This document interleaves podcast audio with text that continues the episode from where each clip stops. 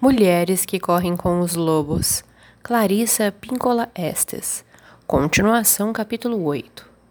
Os sapatinhos vermelhos feitos à mão. Na história, sabemos que a menina perde os sapatos vermelhos criados por ela mesma, aqueles que a faziam se sentir rica ao seu próprio modo. Ela era pobre, porém criativa. Estava encontrando seu jeito de ser havia passado da condição de não ter sapato nenhum a de ter sapatos que lhe proporcionavam um sentido de força espiritual, apesar das dificuldades da sua vida concreta. Os sapatinhos feitos à mão são símbolos da sua ascensão de uma existência psíquica insignificante para uma vida emotiva projetada por ela mesma. Seus sapatos representam um passo enorme e literal no sentido da integração da sua engenhosa natureza feminina na rotina do seu dia a dia. Não importa que sua vida seja imperfeita, ela tem sua alegria. Ela irá evoluir.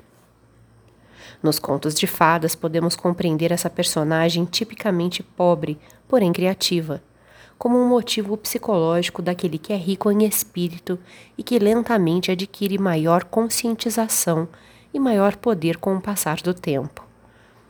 Seria possível dizer que essa personagem retraía exatamente todas nós, pois todas avançamos lentamente, mas com segurança. Sob o aspecto social, os sapatos transmitem um sinal. São um meio de distinguir um tipo de pessoa de outro tipo. Os artistas costumam usar sapatos que são completamente diferentes daqueles usados, digamos, por engenheiros. Os sapatos podem expressar algo a respeito de como somos, às vezes até de quem aspiramos ser, da persona que estamos experimentando. O simbolismo arquetípico dos sapatos remonta à antiguidade, quando os sapatos eram um sinal de autoridade. Os governantes os possuíam, os escravos não. Mesmo hoje em dia, grande parte do mundo moderno aprende a avaliar exageradamente a inteligência e a capacidade de uma pessoa com base no fato de ele ou ela usar sapatos ou não, assim como no fato dessa pessoa que possui sapatos estar bem calçada ou não. Essa versão da história tem origem nos frios países do norte, nos quais os sapatos são vistos como instrumentos de sobrevivência. Quando os pés são mantidos secos e aquecidos, eles permitem a sobrevivência da pessoa em condições extremas de frio e umidade. Lembro-me de que minha tia me contava que roubar o único par de sapatos de uma pessoa no inverno era um crime equivalente ao assassinato. A natureza apaixonada e criativa da mulher corre o mesmo risco se ela não puder se agarrar às suas fontes de alegria e crescimento. Elas são o seu calor, a sua proteção. O símbolo dos sapatos pode ser interpretado como uma metáfora psicológica. Eles protegem e defendem o que é a nossa base, os nossos pés. No simbolismo dos arquétipos, os pés representam mobilidade e liberdade.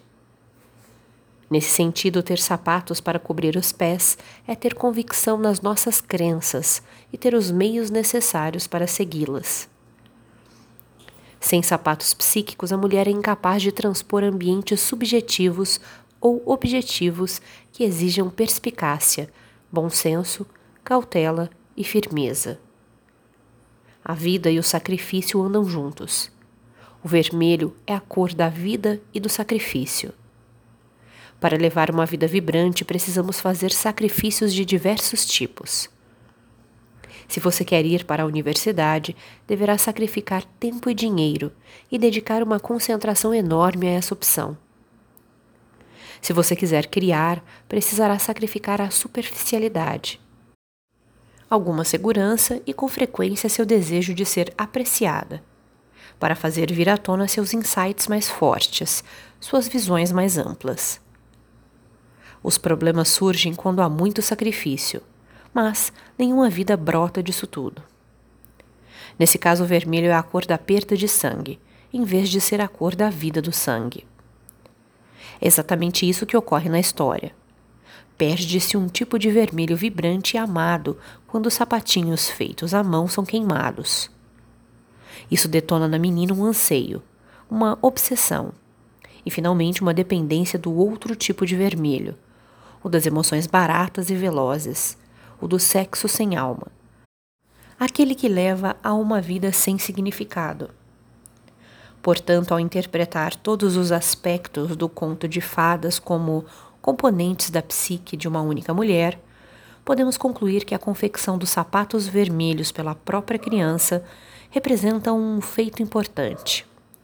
A menina retira sua vida do status de escrava descalça, a de quem cuida da própria vida, com os olhos voltados para o chão, sem olhar nem para a direita nem para a esquerda. Para uma conscientização que faz uma pausa para criar, que nota a beleza e sente alegria, que sente paixão e registra a satisfação. Bem como tudo o que compõe a natureza essencial que chamamos de selvagem. O fato de os sapatos serem vermelhos indica que o processo será de uma vida vibrante, o que inclui o sacrifício. Isso é justo e correto. O fato de esses sapatos serem feitos à mão e formados de retalhos demonstra que a criança simboliza o espírito criativo, que, sendo órfão e não tendo recebido ensinamentos por quaisquer motivos, conseguiu reunir os pedacinhos e formar os sapatos, usando sua percepção inata. Muito bem, uma bela e veemente afirmação. Se ela tivesse sido deixada em paz, essa situação teria um progresso agradável para o self criativo. Na história, a menina está feliz com sua obra, com o fato de ter conseguido executá-la, o fato de ter tido paciência para procurar e acumular retalhos. Para criar a forma, reunir os pedaços e combiná-los, para manifestar suas ideias. Não importa que a princípio o resultado seja grosseiro. Muitos dos deuses da criação em todas as culturas e através dos séculos não criaram com perfeição logo da primeira vez. A primeira tentativa pode sempre receber aperfeiçoamentos, assim como a segunda, e muitas vezes a terceira e também a quarta. Isso não tem nada a ver com a nossa habilidade e talento. É simplesmente a vida, evocativa e em evolução. Contudo, se a criança for deixada em paz, ela fará outro par de sapatos vermelhos, mais um e ainda outro, até que eles não saiam tão grosseiros. Ela irá progredir, no entanto, ainda superior à sua maravilhosa exibição de engenhosidade e à capacidade de prosperar em circunstâncias difíceis. O fato notável é que esses sapatos feitos por ela lhe proporcionaram uma alegria imensa. E a alegria é a seiva da vida, o alimento do espírito e a vida da alma reunidos num só. A alegria é o tipo de sensação que a mulher experimenta quando ela põe as palavras no papel daquele jeito exato, ou acerta as notas ao ponto, como queria, logo da primeira vez. Uau, é incrível! É o tipo de emoção que a mulher sente ao descobrir que está grávida, quando é isso que deseja. É o tipo de alegria que a mulher sente quando vê as pessoas que ama se divertindo é aquela alegria que ela sente quando realizou alguma coisa na qual insistiu muito, que envolveu sentimentos fortes, algo que a fez se arriscar, algo que a fez se esforçar e se superar para conseguir. Talvez com elegância, talvez não, mas com sucesso. Criou aquele algo, aquele alguém, a arte, a luta, o momento, sua vida. Esse é o estado de ser natal e instintivo da mulher. A mulher selvagem transparece nesse tipo de alegria. Situações comoventes dessa natureza convocam a mulher selvagem pessoalmente. No entanto, na história, como preferiu o destino, um dia, para se contrapor diretamente aos modestos sapatos vermelhos feitos de retalhos, à simples alegria de viver, chega rolando e estalando à vida da menina uma carruagem dourada.